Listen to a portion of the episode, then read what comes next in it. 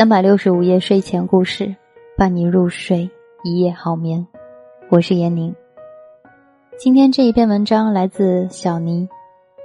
离婚要赔七十亿，豪门里因爱错嫁渣男，精神贫穷的男人不能嫁。前段时间，三星集团总裁千金李富真的离婚官司下了判决书。她获得儿子的抚养权，而前夫任佑宰获得八十六亿韩元，约合人民币五千一百七十六万。离个婚还能分到老婆的五千多万，这绝对一般人想都不敢想。可任佑宰却不服，表示将继续上诉，直到获赔一点二万亿韩元，约合人民币七十二点二亿元。做夫妻做到今天这种地步，真让人悲哀。可你能想象吗？二十二年前，他们俩打破世俗偏见，勇敢走在一起的爱情故事，比韩剧来的还要惊心动魄。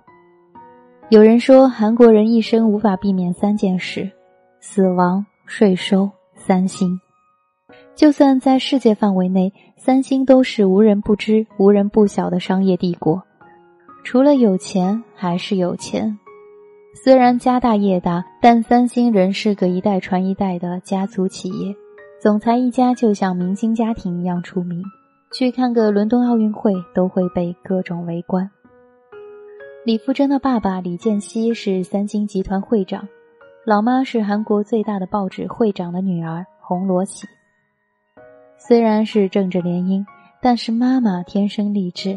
李富真三兄妹颜值都挺高，像是现实版继承者们。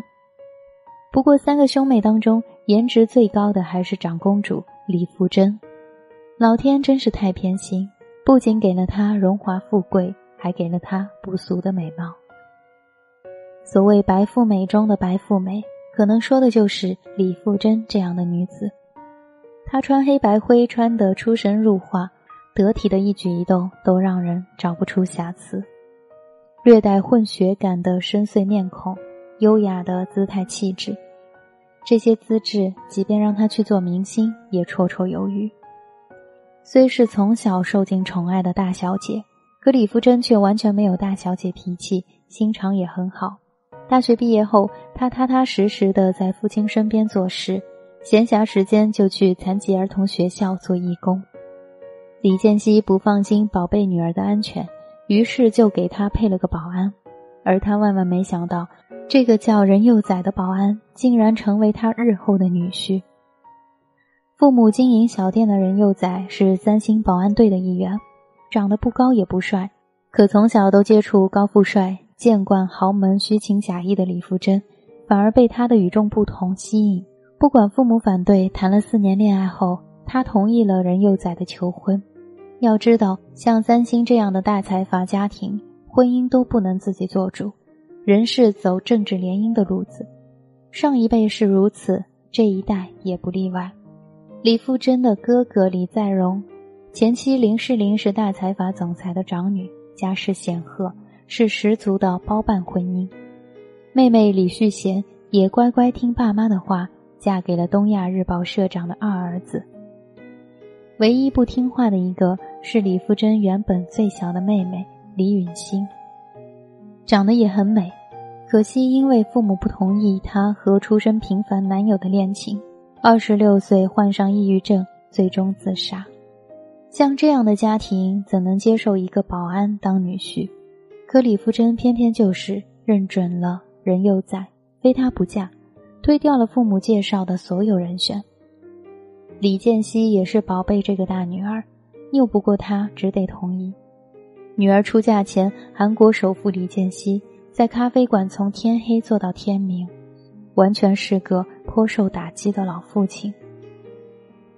在双方父母都不看好，全国民众都觉得不可思议的情况下，李富真嫁给了任佑宰，活生生上演了公主和穷小子的现代童话。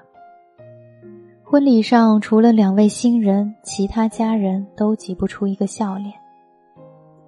你可能无法控制自己爱上个什么人，但你却可以决定自己嫁给什么人。传统的门当户对已经过时了，精神上的门当户对才是万万不可少的。婚前浓情蜜意的李富真和任幼宰，婚后的差距却越来越大。在重男轻女严重的韩国，财产地位传男不传女，就算是豪门千金，也少有在生意上挑大梁的。可李富真婚后不但没有专心做主妇，反而更加拼命做事业。父亲把位子传给了哥哥李在镕，将集团中不起眼的业务星罗酒店给了他，可他没有抱怨。一心一意经营，短短几年就把酒店的销售额提升了六点五倍。正因为是豪门之女，想要做出成绩，更要靠自己的努力。起点越高，越容易不慎跌落。和温婉的外表不同，李富真相当有决断力，最善于四两拨千斤。她事事亲力亲为，飞到中国来签约，各个机场的星罗免税店。也不放心的一一亲自检查。商场毕竟还是男人的世界，可李富真却从不退缩。她总是万绿丛中一点红，却分外夺目。经过十几年努力，她成为了三星旗下唯一一个女总裁，地位仅次于哥哥李在镕。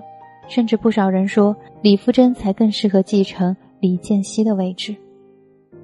自从开始经商，李富真就一直霸占着韩国女首富的位置，身家十九点三亿美元。二零一五年入选福布斯世界最具影响力的一百名女性。在家族中，她不算是一手好牌的那一个，没分到最好的业务，没和更有实力的另一半联姻，可却是将差牌打得最好的那个。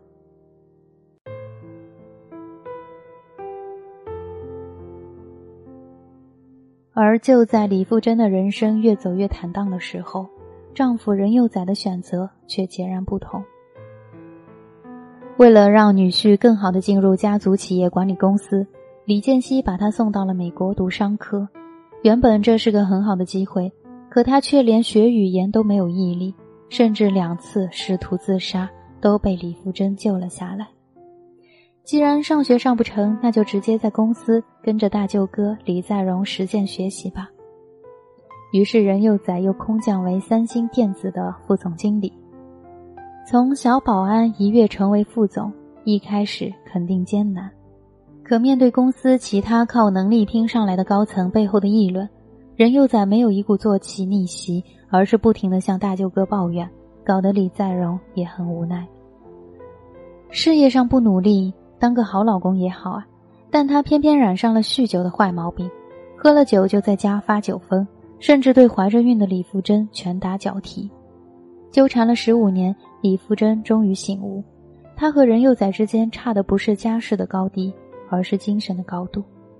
二零一四年，李富真终于提出了离婚，这下任佑宰急了，留学、工作，这上面都没有使出的韧劲，这下子都出来了。提出离婚可以，至少赔我七十亿，还要儿子的抚养权。原本没什么存在感的他，无耻的嘴脸完全暴露出来，大肆宣扬自己根本不爱李富真，相恋的四年都没法摆脱他。